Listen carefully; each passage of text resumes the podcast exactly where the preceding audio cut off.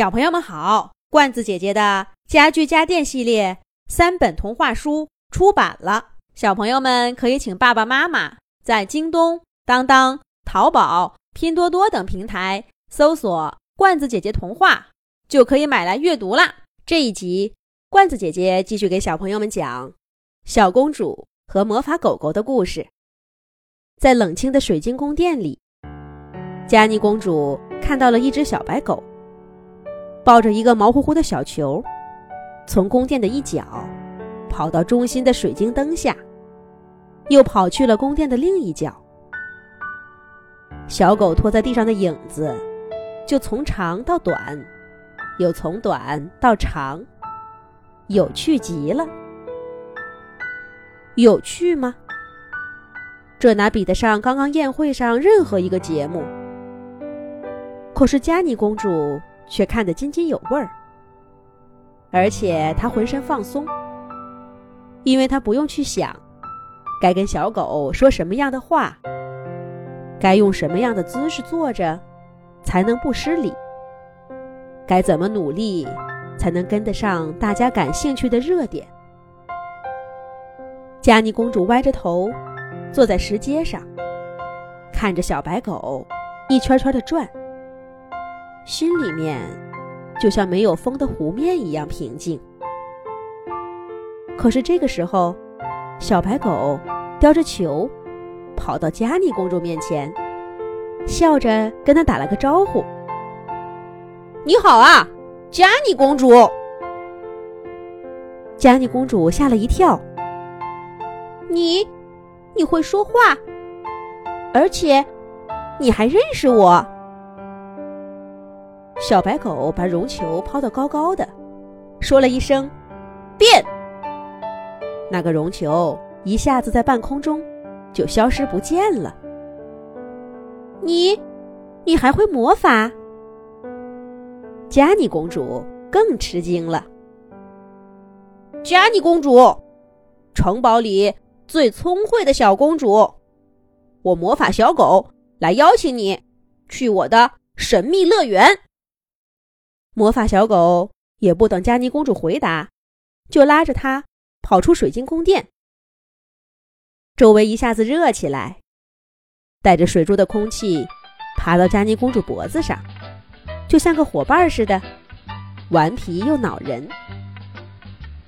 小狗绕了好几个圈儿，把佳妮公主带到了一个杂草丛生的小院子。这里在王宫的最角落。也是最疏于管理的地方，但同样的，也是佳妮公主一个人的秘密基地。她几乎每天都来，跟这里的植物、动物们说说话。跟他们在一起的时候，佳妮公主总是很放松，没有那么多的顾虑，因为啊，她总是一个人在说，从不会有回应。更不用担心会收到让他忐忑的回应。不是去神秘乐园吗？怎么？佳妮公主正想着，小院子里突然发出了一阵热烈的掌声。欢迎佳妮公主，我们的好朋友。朋友，听到这个词，佳妮公主。忍不住有些难过，在那些王子和公主们的聚会中，他总是孤单的，并没有什么朋友。但他很快就发现，事情并不是这样的。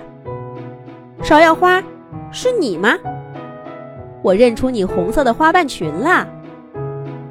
迎春花，我知道是你。除了你，谁还能穿出这样美丽的黄色？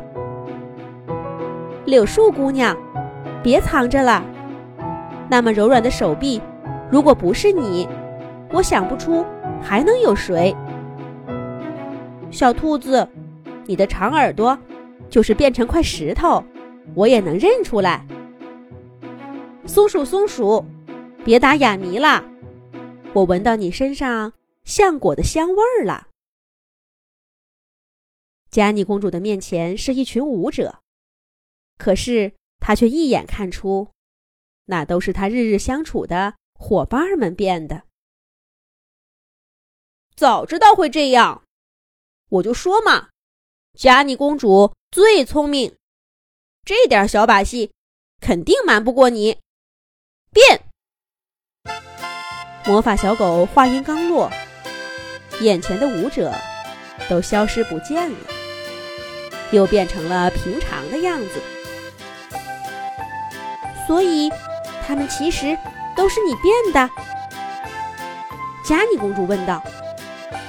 是啊，我敢打保票，除了你，没有人能轻易识破我魔法小狗的法术。这，相信我吧，嘉妮公主，在这方面，你也是有魔力的。变！这一回，魔法小狗在嘉妮公主面前变出了一场盛大的宴会，比刚刚水晶宫殿里的。还要热闹呢！一眼都望不到边的圆形桌子旁，坐满了人，还是孩子的小公主、小王子们，在各个有趣的地方之间穿梭。嘉妮公主下意识的想凑过去，但是她突然停住脚步，退回到石阶上坐下，笑呵呵的看着。一位公主跑到嘉妮公主面前。跟她说了些什么？嘉妮公主依旧不知道该怎么回答。可是这一次，她回应了一个灿烂的笑容，而且她的心里一点都不慌了。